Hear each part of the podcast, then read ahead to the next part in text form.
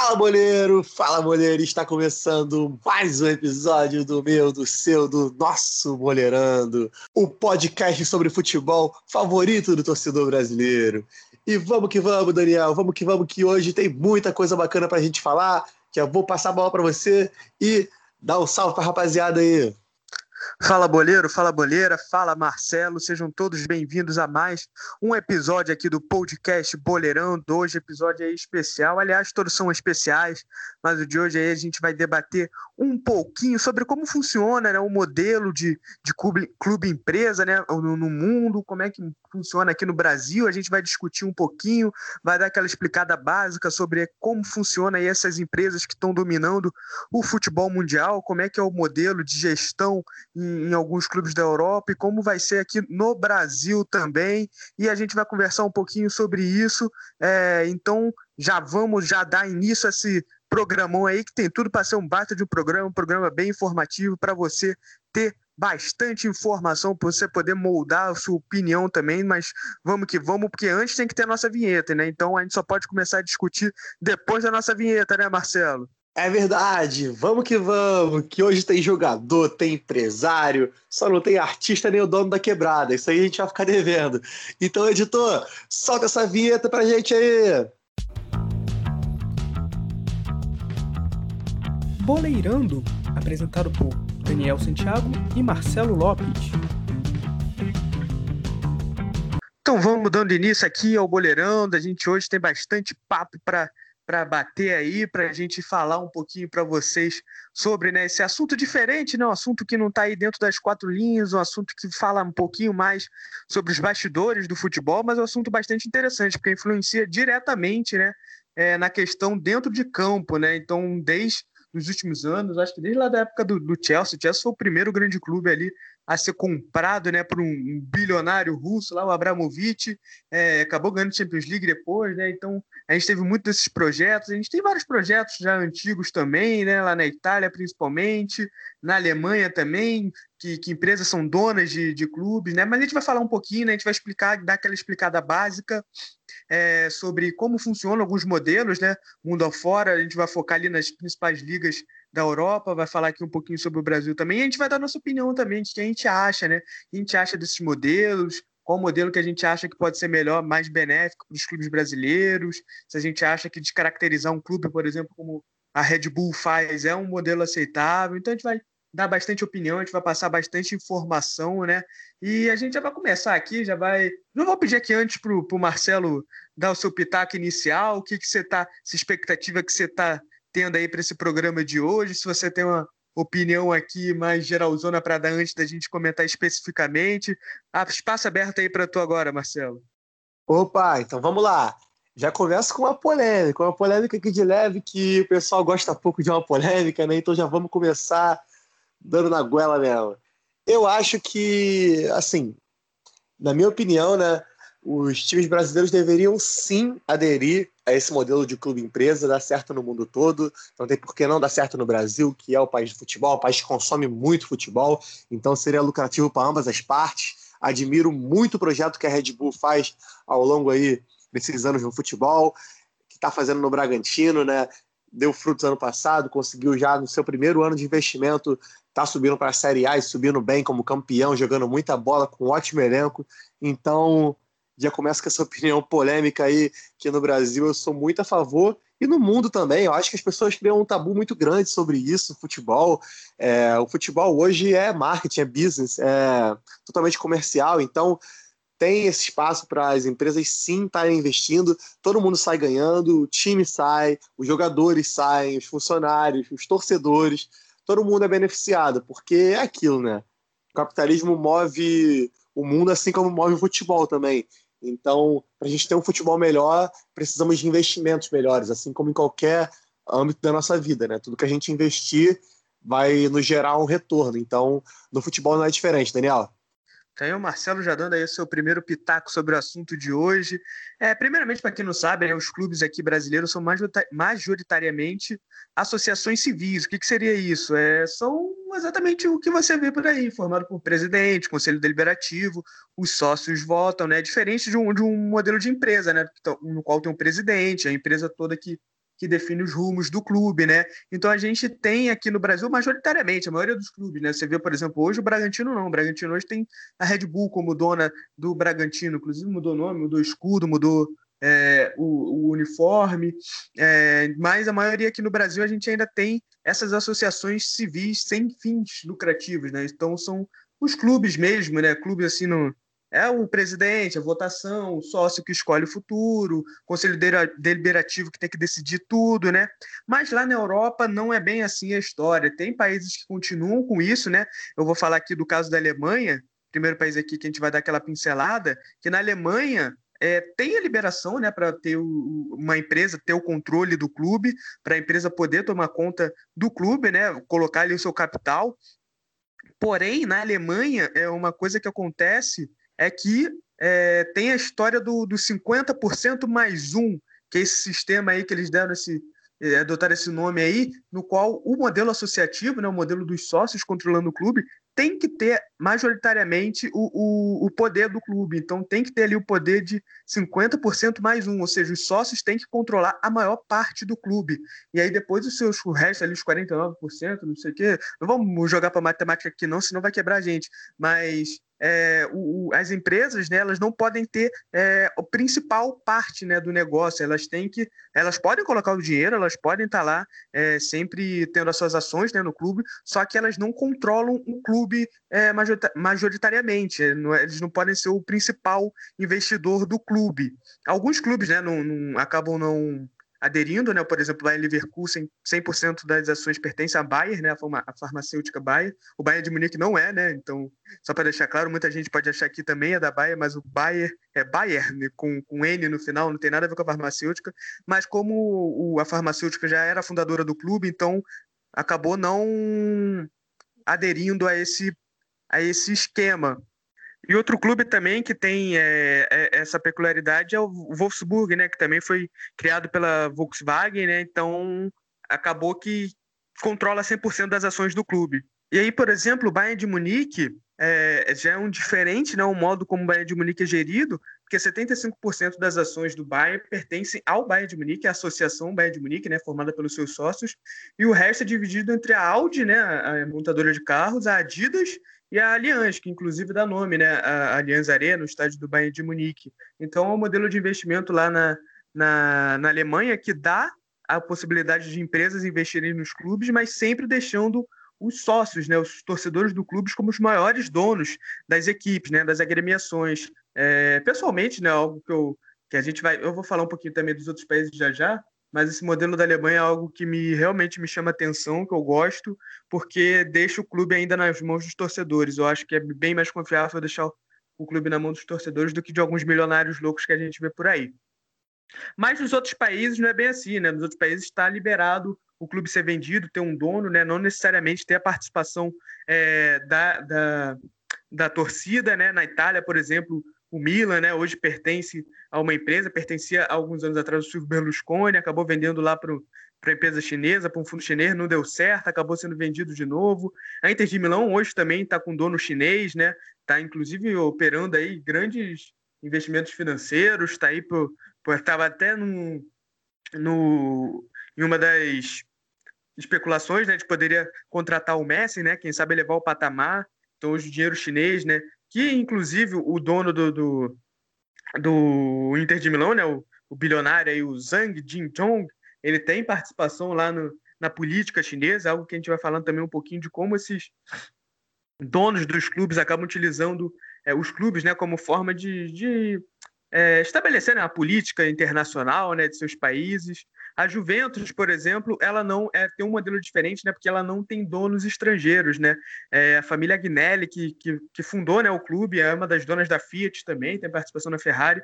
Então, é uma família italiana, né, que controla a Juventus, controla a maior parte das ações da Juventus, né? Mas na Itália, por exemplo, é, as empresas estão aí dominando, né? Os clubes. É, na Inglaterra, a mesma coisa, né? Dividindo em vários é, donos, né, várias participações. O Manchester United, por exemplo, tem ações até na Bolsa de Valores de, de Nova York, então é como se fosse realmente uma empresa.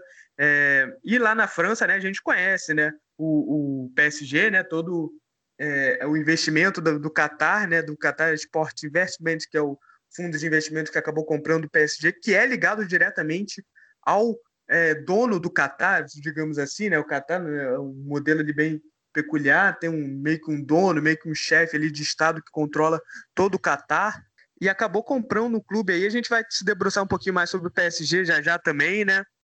E a gente não pode esquecer do Manchester City também, né? Que é, também foi comprado por um fundo de investimento lá, diretamente ligado à família real do, do Emirados Árabes. Então a gente vai falar um pouquinho também sobre como esse, esse pessoal, assim, principalmente do Oriente Médio, utiliza os clubes, né, como uma forma de, de mostrar o seu país, né, internacionalmente, né, de um lado o Catar, de outro lado o Emirados Árabes, né?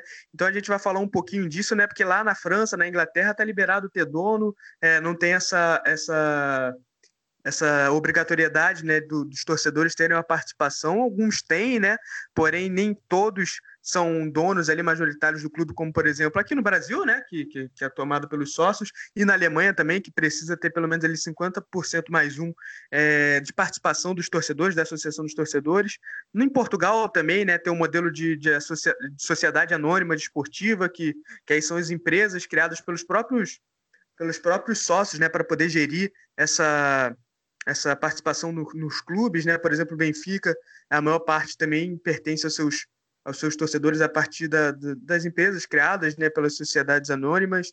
É, então é um assunto assim bem técnico, né? Quem sabe no futuro a gente não convide alguém aí que seja especialista para comentar um pouquinho mais sobre isso. Mas a gente vai comentar o foco principal do programa de hoje, é comentar um pouquinho sobre esse modelo, né, de, de gestão dos clubes, que, que você, torcedor, gostaria de ver no seu clube? Você estaria, é, você estaria de portas abertas a receber dinheiro da família real do Catar?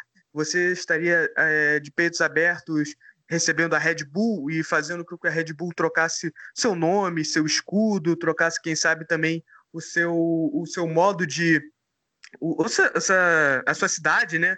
Então, a gente vai debater um pouquinho sobre isso. Eu já vou pedir aí para o Marcelo comentar né, um pouquinho. Tem o esquema da Red Bull, tem o esquema do, do PSG, né?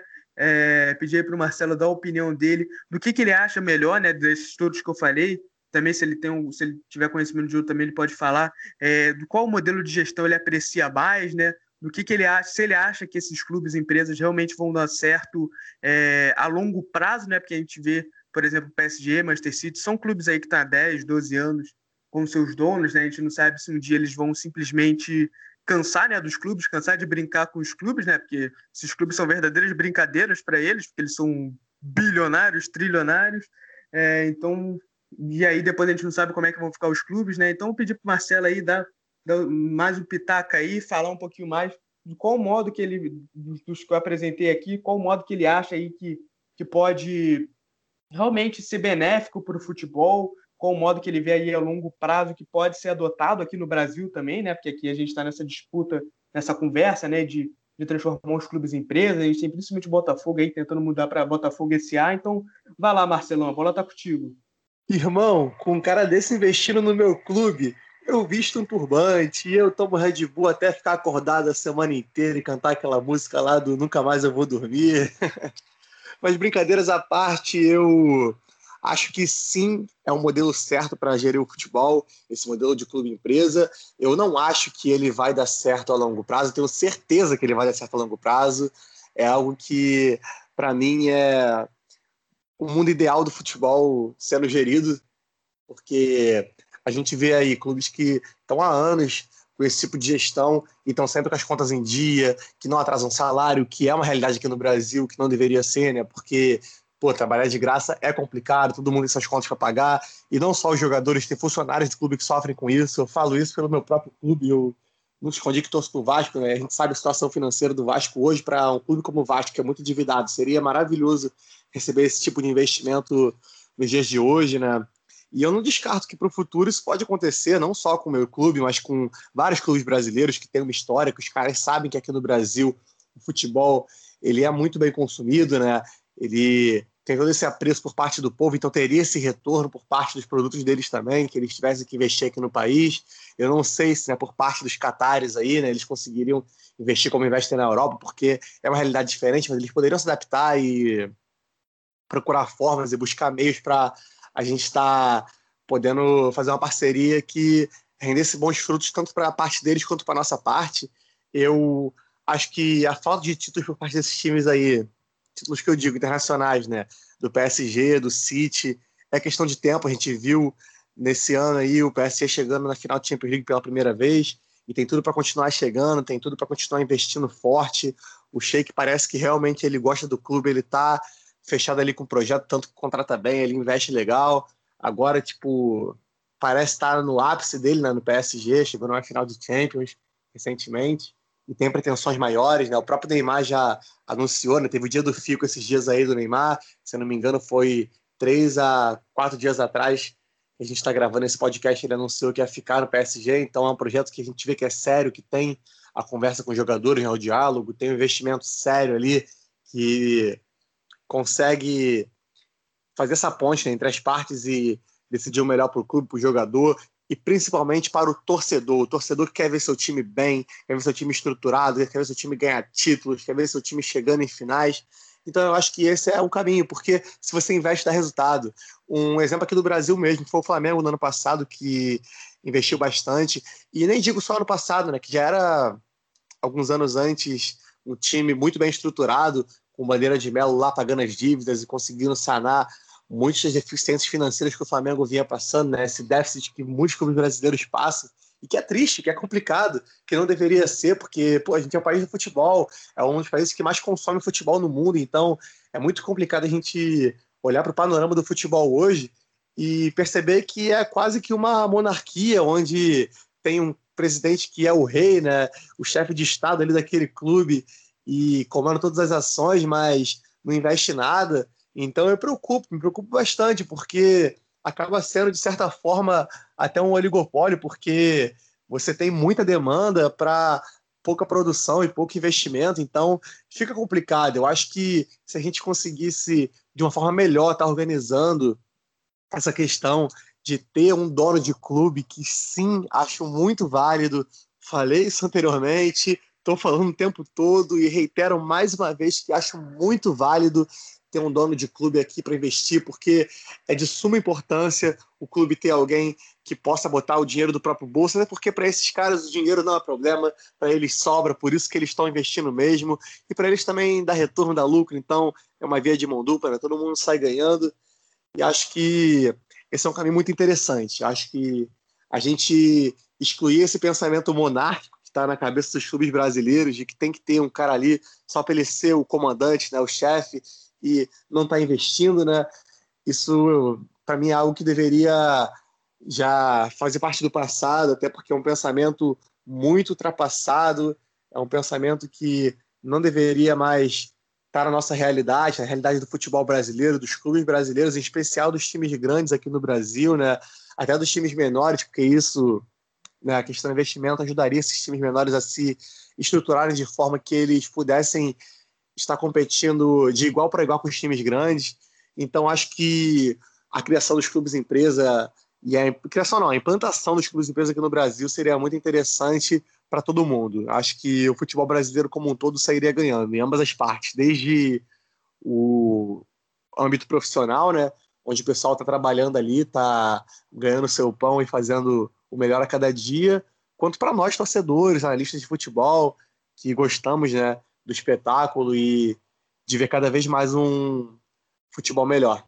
Então, é, aí foi a gente ouvir a opinião do Marcelo, né? vou trazer alguns contrapontos aqui, porque eu não sou contrário não à chegada de, de empresas né, que, que financiem os clubes e tal, só que a gente tem várias é, questões, né, mundo afora, né, que mostram também que o modelo de clube-empresa também não é aquela coisa que maravilhosa que vai chegar e vai resolver todos os problemas. A gente tem, óbvio, o, o, o exemplo do Manchester City, do PSG, né, que são clubes que estão com investimento muito alto, a gente tem outros, Manchester United, é, Juventus, e, e a gente já sabe, a gente já conhece esses clubes mundo afora que tem esses investimentos de empresa. Só que aí a gente tem também outros é, pontos né, que a gente pode abordar, porque esses clubes eles viram do, eles têm um dono, né? Eles têm o, dono, o cara que compra ali, o clube é dele. Por exemplo, hoje a gente no Valência está passando aí por uma crise, o Valência, e que os, os donos são chineses, se eu não me engano, bilionário lá chinês. O clube está em crise, está tomando decisões que a torcida não concorda, a torcida está protestando, ele simplesmente está balançando os ombros para a torcida. Então, o torcedor praticamente perdeu o controle do seu clube e ele está na mão de um cara estrangeiro que não tem nada a ver com o clube, né, em questão sentimental, e o cara está fazendo tudo errado com o clube e os torcedores não têm poder nenhum de, de intervir nessa decisão. Então, acho que tem o seu modelo bom, né? Um modelo de gestão empresarial sério e tal, mas para mim não tem um modelo, né? É, um modelo tanto associativo quanto modelo de clube empresa para mim não tem um modelo certo, né? Tem um modelo que, que vai dar certo de acordo com a preparação de cada um, é, de cada clube, né? A seriedade de cada clube. A gente tem diversos é, exemplos. Ano passado mesmo, a gente viu aqui no Brasil, por exemplo, do Figueirense. O Figueirense era clube empresa. O Figueirense praticamente a empresa que comandava o Figueirense foi expulsa quase que avassourada, porque estava atrasando o salário. Não sei se vocês lembram, mas teve aquele episódio do Figueirense é, perdendo de WO, né? Porque os jogadores não entraram é, em questão de por causa de, de, uma greve que eles fizeram por conta de salário atrasado, estava sem salário, direito de imagem, é, FGTS. E era uma empresa que estava comandando o clube, né? Então a gente já teve esse modelo de clube empresa aqui no Brasil, que acabou dando errado com o Figueirense. O Figueirense, depois que a empresa saiu, né, que voltou para a mão dos torcedores o controle do clube, o Figueirense não caiu. O Figueirense continuou na Série B sendo que estava na lanterna, praticamente caído para a Série C. Então, acho que a gente tem que tomar muito cuidado. Acho que não dá para a gente abraçar o brasileiro, abraçar esse modelo de clube-empresa, porque o, o, Brasil tem muitos sérios problemas. O Brasil tem clubes com dívidas de 700 milhões de reais. Qual empresa séria vai querer investir num clube brasileiro que tem dívidas de 700 milhões de reais, sendo que ele pode investir num clube europeu? Que, que dá muito mais visibilidade mundial para a marca dele, dá muito mais visibilidade para ele. Então, eu tenho o pé atrás é, com, com esse modelo empresarial, com esse clube empresa, eu não sou totalmente aberto ele, não. Eu acho que o, o torcedor ainda tem que ter controle do clube, porque eu acho que no final quem vai dar as cartas é o torcedor. É, pode ser um modelo que não seja um modelo presidenciável, que a gente sabe que muda de três em três anos, né? E aí acaba é, é, também, se tiver um trabalho bom, acaba interrompendo esse trabalho bom. É, pode ser também que esteja num, momento mal, mas aí o torcedor pode tirar, né? Se tiver num, numa crise, por exemplo, como o, o, próprio Marcelo falou aqui do Vasco, tem eleição esse ano no Vasco. O torcedor do Vasco não está satisfeito com o que o presidente está fazendo, ele tira o presidente na eleição e aí põe outro. E aí, mas no, no, clube empresa isso não aconteceria, porque tem um presidente, não, não é mais eleição. Então, acho que, que o torcedor ainda ter esse direito de escolha, ter esse poder de escolha, eu acho que é vital. E aí, comentando também um pouquinho, por exemplo, do, do da questão da Red Bull, é, eu particularmente não abraçaria, não beberia energético, não sairia dançando, sabe por quê? Porque para mim hoje o Bragantino morreu. Hoje não existe mais o Bragantino, existe o Red Bull Bragantino. Você mudou o nome da equipe, você mudou a camisa da equipe, você mudou o escudo da equipe. Se, eu, se acontece isso com o meu time, se chega para mim com o Fluminense e fala assim: ah, vai mudar o escudo do Fluminense, vai mudar as cores, vai mudar o nome, Cara, eu não tô torcendo mais pro Fluminense, eu tô torcendo por um outro clube de uma empresa que veio de fora, comprou e mudou completamente o meu clube. Eu não, sei, eu não aceitaria esse modelo.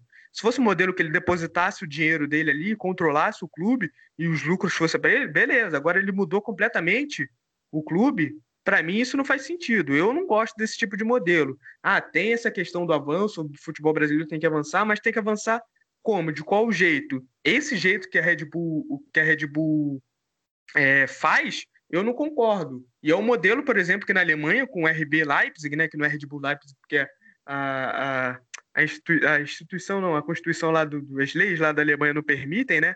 É, mas o modelo do Red Bull Leipzig é totalmente odiado na Alemanha, porque ele tem esse modelo que eu falei, né, que tem um modelo associativo, né, dos sócios do serem um dono da maior parte do clube, e a Red Bull praticamente burlou isso. Eles fundaram uma associação em que 100% desses desses componentes da associação são funcionários da Red Bull. Então, eles simplesmente burlaram o sistema que já funciona e funciona muito bem lá na Alemanha há anos para tomarem o controle majoritário da equipe, para serem donos da equipe e informarem o seu dono e o seu conglomerado lá, o seu clube lá, como eles já fizeram na Áustria também, tem clube, se não me engano, na Austrália também, se não me engano. Não, na Austrália não, desculpa, né? em Nova York, tem agora o Red Bull aqui. Então, esse modelo da Red Bull, que busca realmente a visibilidade da marca, né? Porque põe o Red Bull, estampa o Red Bull em tudo que é canto, esse modelo é um modelo de visibilidade da marca, né? De associar a Red Bull, por exemplo, com o esporte, com o futebol, como eles fazem, por exemplo, com, com a Fórmula 1 também, com esportes radicais. Então tem todo esse entendimento, né? De que a marca Red Bull vai estar sempre associada ao esporte, à saúde, mas eu não gosto desse modelo da Red Bull. Eu não bateria palma se, por exemplo, a Red Bull quisesse comprar o Fluminense, porque para mim não faria lógica você mudar o nome do meu clube, mudar o escudo do meu clube, mudar a camisa do meu clube, porque eu não estaria torcendo mais para o meu clube, eu estaria torcendo para um outro clube que foi comprado por um que, que surgiu através do dinheiro ali do capital estrangeiro. Então, inclusive isso aconteceu na Áustria, né? Porque torcedores do, do Salzburg, né, que é o clube da Red Bull lá na Áustria, eles se iraram contra isso, porque mudaram tudo e, e acabaram fundando o Áustria Salzburg, que é o que é o novo clube formado pelos torcedores do antigo clube que foi comprado pela Red Bull. É, então, acho que tem os prós e os contras desse modelo, eu não gosto desse tipo de modelo da Red Bull. Eu acho que o brasileiro ele não pode se abrir totalmente ao, ao, modelo de clube de empresa, porque a gente sabe como é que funcionam as coisas no Brasil. A gente viu o exemplo, por exemplo, do Figueirense. A gente não tem exemplos até agora de clubes e empresas que deram certo em questão de, de estarem nos principais escalões do futebol brasileiro. A gente está vendo o Bragantino, por exemplo, sofrendo né, com, com, com rebaixamento hoje. Hoje está na zona de rebaixamento, a gente está gravando hoje, dia 2 de setembro. Hoje o Bragantino está na zona de rebaixamento e demitiu seu técnico com seis rodadas de brasileiro. Então o modelo empresarial foi para o saco, porque eles estão fazendo a mesma coisa que os dirigentes brasileiros normais fazem. Então, essas essa, esse papinho aí de modelo empresarial europeu, não sei o quê, já foi para o saco aqui no futebol brasileiro, porque já demitiram o Felipe Conceição com seis partidas no futebol, no, no Campeonato Brasileiro. Então eu tenho um pé atrás. Eu acho que sim pode ter. Eu acho, por isso que eu falei que o, o modelo alemão é muito interessante, porque você dá esse controle majoritário para os sócios, né, para os torcedores da equipe, mas também abre o seu capital para as empresas investirem. Eu acho que esse realmente é um,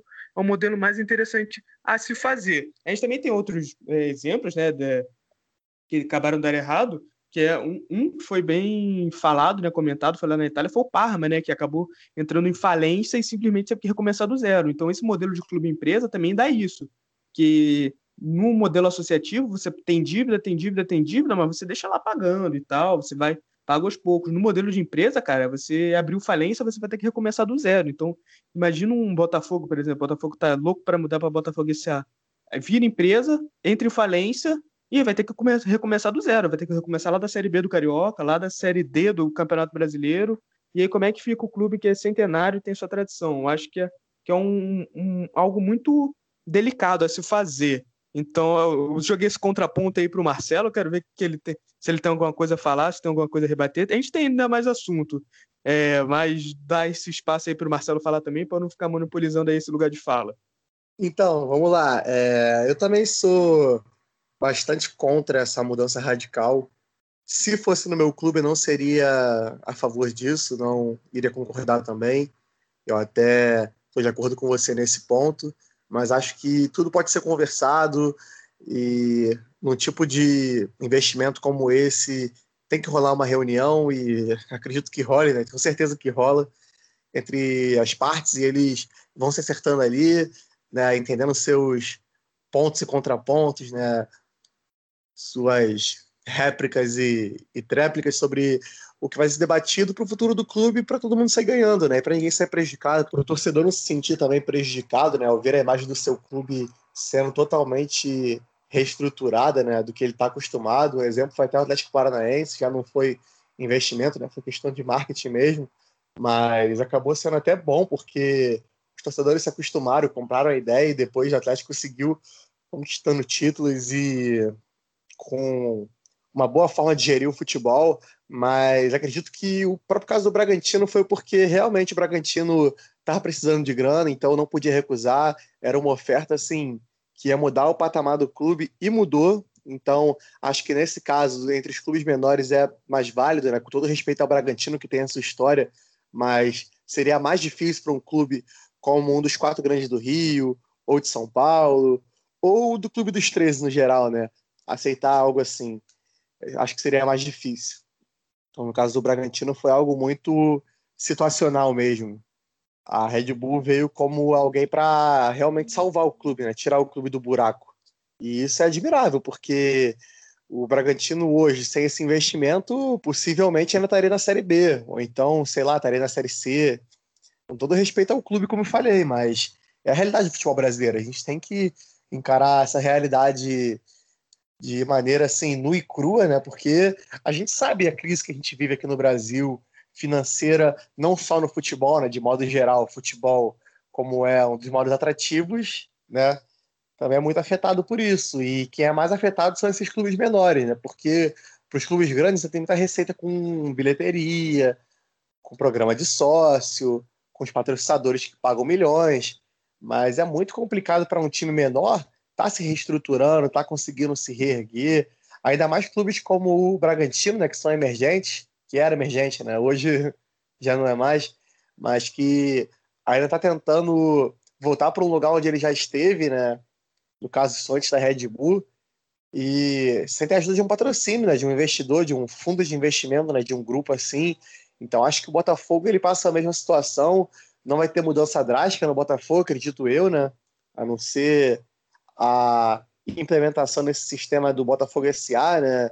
do Clube Empresa, do Moreira Salles, né? Porque é algo muito complexo, vale até a gente fazer, sei lá, um dossiê depois sobre isso na nossa página, para a galera poder entender melhor, a gente se aprofundar mais nesse âmbito também, para poder passar a informação correta, né? não, não prestar um desserviço para o torcedor que está acompanhando a gente, porque é muito complicado essa questão. É algo que foge do nosso entendimento. Eu acredito que tem muita coisa que a gente nem sabe que acontece ali por debaixo dos panos entre os clubes e que é difícil, porque não chega para a gente. Então, muitas das vezes o torcedor ele tem que deduzir o que acontece, ele tem que estar tá ali na expectativa de que o time dele vai melhorar, que vai conseguir investimento correto, que vai investir de maneira segura, né, para que não quebre, não venha a falência como o Parma veio, não vire um time obsoleto e decadente como o Milan virou, por exemplo, né, depois de toda aquela polêmica lá do Berlusconi.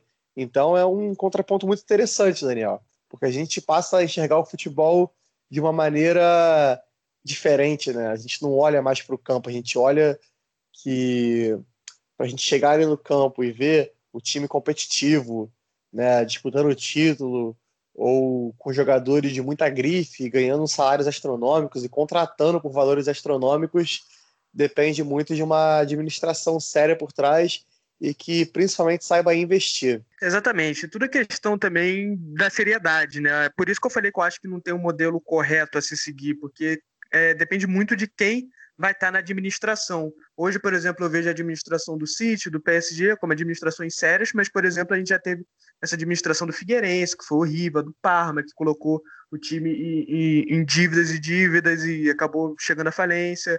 Teve a administração também agora que você acabou de falar do, do Milan, né? Que era um gigante do, do futebol italiano e hoje está entregue. É, hoje não tem mais o seu espaço europeu, mas também tem outro tipo de, de investimento, né? Como eu falei da Red Bull, que é esse investimento que acaba trocando tudo, né? No clube, porque quer expor a sua marca mas também tem um, um, outro tipo de investimento que é bem interessante, eu já falei aqui, né, do PSG e do Manchester City, que é um projeto que expõe um projeto realmente político, né? Porque quem controla hoje, eu vou falar primeiro do PSG, mas quem controla hoje o PSG é o Estado do Catar.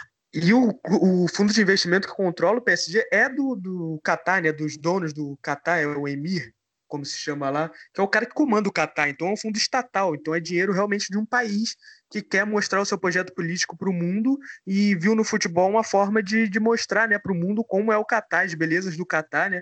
A gente lembra que o Catar vai sediar a próxima Copa. Essa parte né, de sediar a Copa também passa por, é, por esse projeto político de querer mostrar que o Catar tem dinheiro, que o Catar realmente é um país rico, né? Que não é só um paísinho ali que parece Jacarepaguá pelo tamanho, mas é, é, um, é um país realmente que tem grandes reservas é, de gás natural e por isso que é tão rico assim, né? O país com maior renda per capita do mundo ali, praticamente todo mundo é rico ali, todo mundo é cheio, todo mundo tem uma Ferrari. claro, eu tô brincando, né? Não sei como é que se todo mundo tem uma Ferrari mesmo, mas com certeza todo mundo tem uma Mercedes.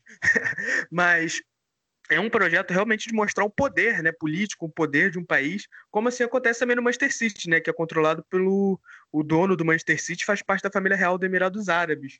Então é um projeto político que quer mostrar ao mundo a força dos seus países e acabam gastando ali um, dinheiro que ali que é uma merreca para eles, né? Um, até agora o PSG gastou mais de um bilhão de euros em contratações, isso aí não é nada para eles. Os caras são bilionários com 300 bis no, no, aí no nome, porque esses caras são muito ricos e o clube de futebol acaba sendo ali como um parque de diversões, mas realmente para mostrar né, o poder dele, né? porque ninguém vai mostrar poder contratando, é, sei lá, comprando a Ferrari Porque ninguém vai ficar vendo a Ferrari todo dia na mídia. Agora o PSG tá todo mundo vendo na mídia. O PSG chegou na final de Champions League, que é passado para mais de um bilhão de pessoas no mundo inteiro. Então, você ter né, o seu país ali por trás é um modelo de realmente de mostrar o, o seu poder para o mundo, de mostrar que o Catar, que o Emirados Árabes, ou que a China, por exemplo, a China também está vindo muito forte né, é, na questão dos investimentos do futebol, mostrar que o seu país realmente está ali atento, que tem um país que é um país forte. É uma questão muito louca, né? Que já, já sai do futebol, né? Vai para a política internacional, vai para a política externa dos países, mas é uma coisa muito louca, né? Que a gente tem visto acontecer nos últimos anos. Nesse modelo do, do PSG fica bem mais explícito, porque realmente o dono do clube é o país, não é um, um um bilionário loucão, como por exemplo o Abramovich, que é russo e, e controla o Chelsea, ele não, não é do governo, mas o, o, dono do PSG realmente é o governo do Catar. Então é um modelo realmente bem interessante para a gente ficar de olho. Né? Tem muita gente que é contra, justamente por isso, por, por conta desse projeto político por trás, né? Por, por achar que o cara tá ali brincando com o futebol, tá querendo mostrar o seu poder, seu poderio todo financeiro e tal.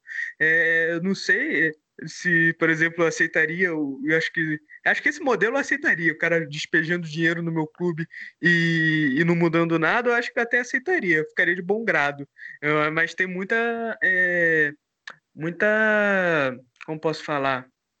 muita resistência né, de, dos torcedores rivais, de torcedores de outros clubes, é, porque, por exemplo, o PSG era um clube mediano na, na, na França, só tinha dois francesões aí até os catares assumirem. E hoje é um dos principais clubes do mundo. Então, é, acabou alçando né, sua grandiosidade por conta do dinheiro, não por conta do futebol. Então, tem muita gente que é contra, que é resistente a isso. Muita gente fala do, do Bragantino também, né? Porque o Bragantino simplesmente comprou uma vaga na segunda divisão, porque eles criaram um clube do zero, né? No, lá no início da década. O clube acabou chegando na, no, na primeira divisão do Paulistão, né? Tinha sede lá em Campinas é, só que acabava não chegando nacionalmente, né? não conseguia é, disputar as, as, divisões mais, mais ascendentes aqui no, no, Brasil e também não tinha torcedor, né? Porque ninguém ia torcer do nada para uma equipe da Red Bull. Então eles acabaram pegando um time tradicional de São Paulo, como o Bragantino, e acabaram colocando o seu nome ali, praticamente compraram uma vaga ali na primeira divisão, né? Porque já pegaram um time ali com investimento alto na segunda divisão, já deram investimento alto ali e acabaram comprando uma vaga na primeira divisão. Então tem muita gente que tem resistência também por conta disso, né? Porque esses clubes e empresas assim acabam chegando no topo mais por mérito financeiro do que realmente por mérito esportivo de gestão. E outro ponto também que eu queria falar é porque para mostrar realmente que não tem um estilo certo a se seguir, né? não é uma receita de bolo, né? esse tipo de, de, modelo de gestão no futebol. Por exemplo, a gente tem aqui no Brasil Palmeiras e Flamengo, que tem um modelo é, associativo, né? que tem presidente, conselho deliberativo e tudo, e estão se acertando muito bem financeiramente. O Flamengo, a gente sabe, né? Foi campeão de tudo ano passado, Palmeiras é, bicampeão brasileiro nos últimos, dois, do, nos últimos anos, campeão da Copa do Brasil, tem se acertado com o modelo ali político mesmo de, de presidência, presidenciável, que os sócios decidem o rumo do clube, então não tem um modelo assim que é certo, né? Aqui a gente está realmente expondo as nossas opiniões, que tipo de modelo de gestão a gente aceita ou não, por exemplo, o Marcelo é, super aceita uma empresa vir aqui, colocar o dinheiro no clube, melhorar o clube, mas eu, por exemplo, tenho essa parte de de, de não gostar muito do, do capital do, do Red Bull, de não gostar muito desse projeto Red Bull, porque para mim realmente acaba com a tradição do futebol. Vai ter gente, por exemplo, ouvindo esse podcast, pode ser que tenha opinião de ah, mas o futebol tem que evoluir e tal. Mas aí é, vai, de opinião para opinião. Para mim, o futebol tem muito dessa questão sentimental, questão de tradição. Eu não gosto de ver um, um, um clube simplesmente sendo tomado por uma empresa, mudando tudo nele. E é, é, é diferente do Atlético Paranaense. O Atlético Paranaense mudou o escudo lá, mas foi o presidente do clube que mudou o escudo, não foi um dono. Eu achei o, modelo do Atlético Paranaense bonito? Não, eu achei o escudo horrível. O escudo do Atlético Paranaense era mó legal. Ah, mudou o nome, mudou o uniforme. Ah, beleza, mas é o clube, foi decidido pelo, pelos próprios torcedores ali, que fazem parte do conselho deliberativo. Mas, por exemplo, você chegar numa empresa e mudar tudo do Bragantino, realmente ficou com o pé atrás. Mas aí, como eu falei, vocês que fiquem é, à vontade para mudar a sua opinião, né? Para pesquisar também, tem um podcast muito interessante, né? Que é no Globoesporte.com, que eu, que eu também ouvi, né? Para me basear um pouquinho nos argumentos que eu usei aqui, que é o Dinheiro e Jogo, né? Que é do, do jornalista Rodrigo Capello. Então, se você tiver dúvidas mais sobre esses modelos, é, de gestão de clubes também, pode pode. Ele é um cara que realmente é, é especializado nisso, né? Então ele fala com um pouquinho mais de, de profundidade sobre o assunto, né? É, então, é, já é dica de podcast aqui, dica cultural do, do Boleirando para você, se você quiser se aprofundar um pouquinho mais nesse tema. Mas eu acho que também, né, Marcelo? A gente vai acabar voltando nesse tema aí no futuro, quem sabe trazendo alguém aí mais especializados para falar um pouquinho mais detalhadamente, mas é discussão interessante, né? Porque realmente é uma coisa que vai mudar, muda, né, o futebol brasileiro, né? Caso aconteça isso, dos, dos clubes virando empresa, é, tem que ver, né, se vai dar certo ou não, porque a gente sabe que o Brasil é um país muito, muito difícil, né, de se investir, muito difícil de se é, colocar alguma coisa para frente, mas é um modelo interessante que a gente tem que ver aí nos próximos anos como é que vai ser adotado esse tipo de modelo aqui no Brasil. Realmente, Daniel.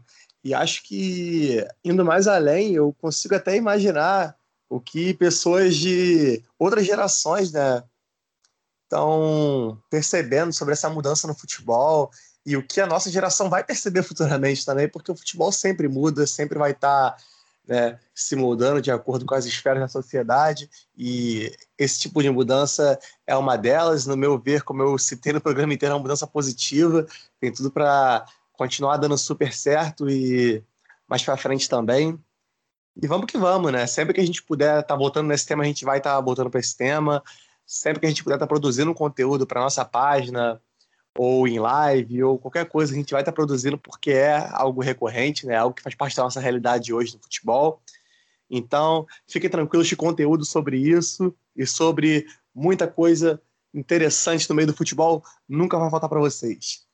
Infelizmente, estamos chegando na parte final do nosso programa. Queria agradecer a todos vocês pela audiência, por estarem nos acompanhando, não só nos podcasts, mas em lives, transmissões, nas nossas redes sociais, em tudo, galera. Tamo junto. O apoio e feedback de vocês é fundamental pra gente. É nós. Apito final no Boleirando de hoje. E para você não perder nada, absolutamente nada do Boleirando, segue a gente lá nas nossas redes sociais no Instagram e no Twitter é arroba boleirando underline real. Lá no Spotify, no YouTube e no Facebook Boleirando Futebol Clube. Fica aí por dentro das nossas atrações semanais, né? A gente vai dar aí, ó, já trago em primeira mão para vocês, a gente vai ter uma reformulada aí na nossa grade de, de atrações, né? É, então já já vocês vão ficar sabendo. Então sintoniza lá nas nossas redes sociais para vocês verem quais vão ser as novidades aí que a gente vai começar a adotar aí a partir já da semana que vem. Então, vamos aqui se despedindo. Marcelo, muito obrigado pela companhia. É aquela coisa, né? Esse assunto realmente vai voltar, vai acabar gerando mais discussão. Mas por hoje é só, galera, e até a próxima. Valeu!